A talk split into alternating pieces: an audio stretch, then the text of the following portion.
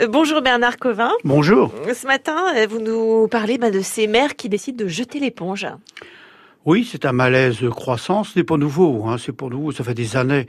Mais le phénomène est en train de, de, de s'amplifier. Je trouve que c'est particulièrement inquiétant au plan de la démocratie, parce que ces maires, ils s'engagent bénévolement au service de leurs concitoyens, avec beaucoup de passion, beaucoup d'altruisme, et en fait, ils butent de plus en plus sur des, des sujets euh, majeurs, des enjeux budgétaires d'abord, parce que Bercy euh, a toujours considéré les collectivités locales comme, euh, je dirais, des budgets de seconde zone qui sont chargés là d'équilibrer le budget de l'État.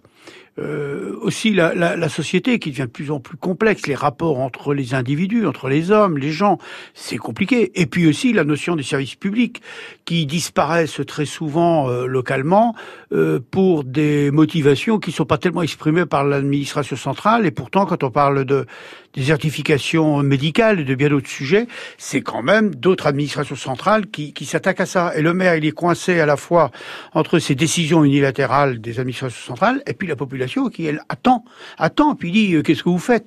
Donc euh, le maire sert de plus en plus de, punching ball. À, la limite, on l'a vu encore cette semaine euh, dans, dans, une petite commune dans le département de l'Inde, 70 élus qui démissionnent parce qu'en fait, on veut rejeter la maternité à, à plus d'une heure de route c'est très grave ça, parce que ça veut dire que demain, cette proximité, si on l'abandonne, de plus en plus les concitoyens, à l'image des, des pays anglo-saxons et, et, des États-Unis, se réfugieront dans l'abstention, alors que les élections locales sont encore des élections qui mobilisent énormément nos concitoyens.